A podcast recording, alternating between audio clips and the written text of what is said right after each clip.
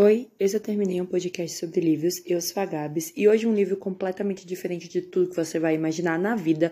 Ele é uma grande caça ao tesouro, e ao mesmo tempo ele tem 18 pontos de vista diferentes, escrito por 18 autores diferentes. O livro de hoje é O Grimório dos Destinos Sombrios, criado por Hannah Alcaf e Margaret Owen. Sim, criado por elas, porque é escrito por 18 pessoas diferentes. É um grande compilado que você diria, ah, poderiam ser 18 contos. Ah, ah, ah, é uma história só, escrita por 18 pessoas diferentes. Por quê? Aqui a gente tem a história da Academia Galileu para pessoas especiais, né? Pessoas extraordinárias, onde os alunos de magia vão para essa escola, que é uma escola itinerante. Por que é uma escola itinerante? Porque ela voa e ela fica sobrevoando vários lugares do mundo. No momento ela está na Suécia. E um dos professores, o professor de História da Magia, que ninguém suporta, ninguém suporta o Septimus. Ele é tipo uma, um ser humano desprezível, porque ele é xenofóbico, ele é homofóbico, ele é transfóbico, ele rouba as coisas das pessoas, ele é pilantra, ele faz contrabando, ele não vale o que ele come, sabe? E também não valia o que ele bebia. Mas enfim, não vou, vou jogar essa aqui no ar, vocês vão ter que ler. Ele é encontrado morto. E aí, quem encontra ele primeiramente é uma aluna, e a partir disso, todos os alunos da academia ficam meio que suspeitos de quem matou esse cara. Então, esses 18 alunos desse ponto, dos pontos de vista, na verdade, tem mais alunos, porque né, eles interagem entre eles. Né, os 18 interagem entre eles, mas também interagem com outras pessoas que não têm capítulos próprios. Mas eles vão tentar descobrir o que está acontecendo, porque eles sentem que a academia não vai fazer nada, porque era um professor que já fazia um monte de merda e todo mundo passava pano, então não vai fazer nada. Mas ao mesmo tempo eles sentem que se eles não fizerem nada, vai ficar sobrando para eles. Então alguém ali, algum adulto ali, tá metido com isso. E a polícia também não vai fazer nada, né? Que a polícia dos neutros, que são as pessoas normais, né? Que não tem magia, porque eles usam neutro? Porque normal é esquisito, porque se você usar o termo normal, parece que as pessoas que têm magia não são normais. Mas enfim, o livro inteiro é representativo, inteiro. Tem representatividade de tudo que você possa imaginar. A comunidade LGBTQIAP+, está em peso neste livro, tanto nos professores quanto nos alunos. A gente tem representatividade PCD, a gente tem representatividade de é, cor, né? A gente tem personagens asiáticos, a gente tem personagens negros, a gente tem personagens árabes, a gente tem muitas questões familiares presentes. Alguns personagens são órfãos, alguns personagens saíram da própria família por medo de quem ser, né? Ali de quem eles são de verdade. É, existe toda essa mudança. Tem umas, uns momentos que me tocaram muito. Tem um personagem que é trans, e tem uma daquele abordado por um professor e o professor falou assim: Você não era um menino no, no, ano passado? Ou você era uma menina no ano passado? Juro, o personagem fica tão travado, porque aí você fica pensando, cara, num mundo onde existe magia, a coisa que vocês se preocupam é o gênero de alguém. Mas enfim, né? E, e assim, é muito legal ver esses personagens interagindo entre eles, se conhecendo, porque muitos ali têm de 16 a 18 anos, eles são jovenzinhos mesmo. É muito bonitinho ver eles descobrindo do que eles gostam, o que eles querem, o que eles não gostam, de quem eles gostam. Mas também é muito legal ver eles se unindo para tentar descobrir o que caralho está acontecendo naquele lugar. Porque tudo indica que pode ter sido um aluno, porque as provas indicam para isso. Mas assim, que aluno? Porque todo mundo queria matar ele. Porque, né, o cara era um branco, cis, hétero, chato para um caralho, completamente preconceituoso não tinha nem o que fazer. E assim, a escola passava muito pano para ele. Ele já foi intimado, ele já foi chamado e tal, e seguia.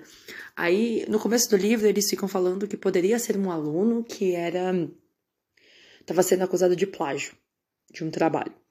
Mas o menino nem estava lá, sabe? Então vai juntando essas coisas e aí você vai caminhando pelo livro até que aparece uma personagem que viaja no tempo, né? Na verdade, ela não é que ela viaja no tempo. Ela cuida de um animal, que é tipo um gato, que parece uma, um lagarto.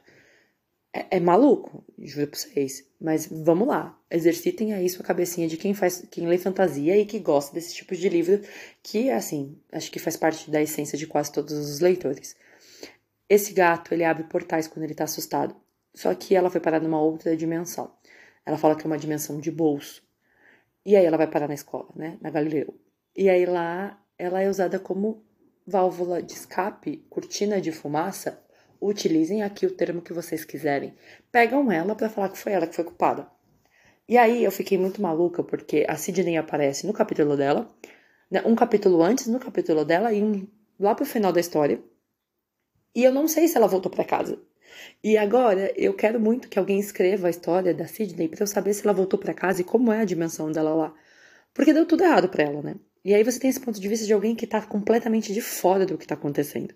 Então são 17 pontos de vista de dentro e um ponto de vista de fora. Tem um capítulo que é, são primos, eles são coreanos, eu sei, meu, meu hiperfoco coreano aqui gritou, fez ah, estardalhaço. Primeiro porque o nome dele é quase Chambin, não é Chambin, é Changin. É um nome diferente, mas é quase Chambin. Chambin, pra quem não sabe, é o rapper do Stray Kids, que eu amo muito. Bini, um beijo pra você. O sobrenome dele, é, sobrenome dele é Park, fica aí no coração de cada um de vocês. Mas é muito legal porque eles são primos. E o menininho tem um hiperfoco com animais mágicos. E eles encontram o professor e que é bi, ele é não binário, né? E ninguém conhece, ninguém vê esse professor direito, né? O tempo inteiro ele, ele tá escondido e tal, tá num lugar completamente diferente da escola. Mas ele chama o menino para trabalhar com ele. E isso é belíssimo, porque eu quero muito saber mais sobre essa criança, porque essa criança não queria ficar lá, porque eles não têm amigos. Né? A prima dele não quer ficar porque ela se sente excluída ela quer voltar para academia dela na Coreia. E aí, quando o primo dela fala, mas você veio pra cá porque sua mãe quis, ela muda completamente a forma como que ela quer pensar e ela pensa, não, vou tentar ficar aqui. E aí ela meio que se aproxima mais desse primo também. Então a gente tem também discussões familiares muito fortes, porque cada um dali tem uma história por trás que faz com que eles odeiem mais esse professor ou não, mas odeiem mais estar ali e serem julgados por quem eles são. Tem muita gente que tá descobrindo o primeiro amor e eu acho isso belíssimo, momentos maravilhosos da história. E também tem pessoas que estão descobrindo seus próprios poderes, seu próprio lugar no mundo. É um livro muito fofo, muito bonito. Você se perde um pouco no meio ali, porque é muita gente acontecendo, muita coisa acontecendo. Você fala, meu Deus do céu, nunca vão descobrir quem matou. Eu descobri quem matou. Então, é, eu descobri em partes. Né? Eu já tinha uma desconfiança, porque eu não gostava, não ia muito com a cara. Mas depois tomei um susto, mas deu tudo certo no final. Então, assim, eu recomendo muito para quem gosta de investigação, de suspense, mas também gosta muito de fantasia, e recomendo demais esse livro. E assim, é muito maluco você ler um livro com 18 pontos de vista diferentes que não é um livro de suspense. Ao mesmo tempo que também não é um livro de contos, né? Porque normalmente a gente lê.